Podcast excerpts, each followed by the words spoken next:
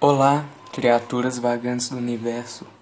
Hoje venho falar sobre algo que me assombra constantemente e provavelmente a vocês também, se não a todos nós em algum momento de nossas vidas.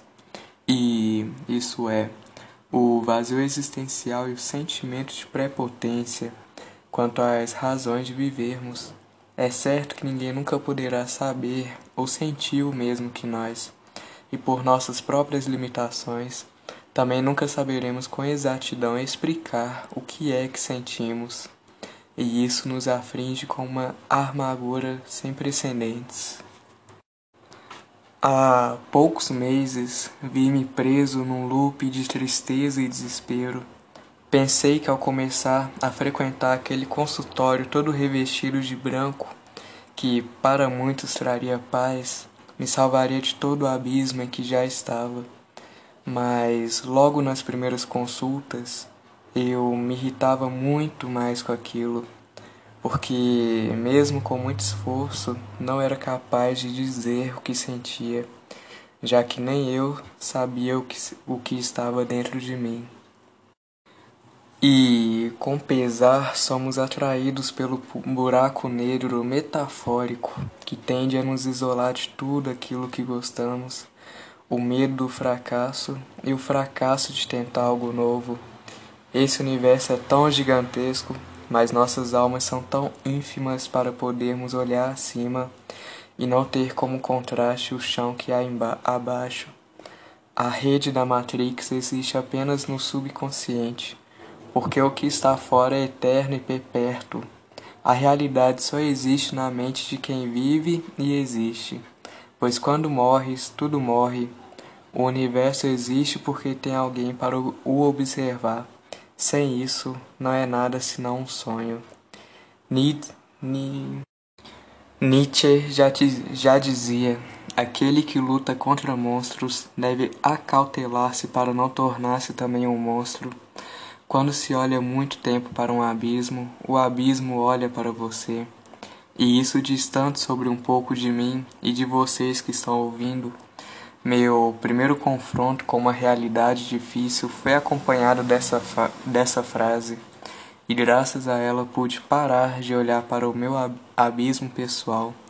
Estava tão focado naquele problema que aquilo se tornava parte de quem eu era, me corroendo e alucinando. Parte do vazio que resiste, reside em nós, reside nisso.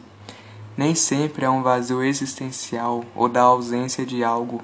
Às vezes, há tanto que pensamos e por livre vontade ou involuntariamente vamos atrás da nossa dose de dopamina de solidão e de fuga interior para esquecer do real, do que machuca.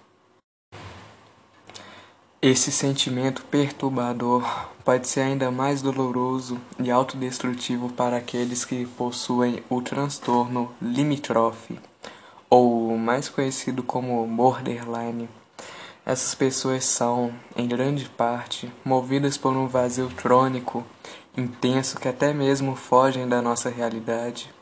Mas se deixarmos nos cair em depressão, esse sentimento será tão parecido, ou se não até igual sem devido tratamento, é muito difícil controlar os impulsos que os direcionam instintivamente a cometerem atos ou dizeres que deem sentido à ausência dos sentimentos que existem nelas. Tal vazio causa dor e sofrimento. O existencialismo nos causa receio e desconforto.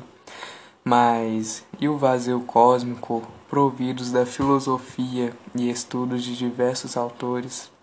Qual sentimento senão desaponto e esperança em uma completa ambivalência? Com isso temos a fascinante paixão de que Carl Sagan tinha com o cosmos do qual dedicou-se tanto. De forma simples, propagou a astronomia e os conceitos mais absurdos para a época seus conhecimentos e curiosidade até hoje são fonte de inspiração para muitos. Ele foi capaz de mostrar a vastidão do universo, no infinito que somos capazes de mensurar e presenciar. Com tudo isso vem acompanhado o desespero de estarmos sozinhos em nossa própria ignorância e a tristeza de nascermos cedo demais, até mesmo para termos a esperança do povoamento intergaláctico, de termos a certeza de que não estamos sozinhos nesse amontoado de poeira cósmica. Sagan disse uma vez: se não existe vida fora da Terra, então o universo é um grande, um grande desperdício de espaço.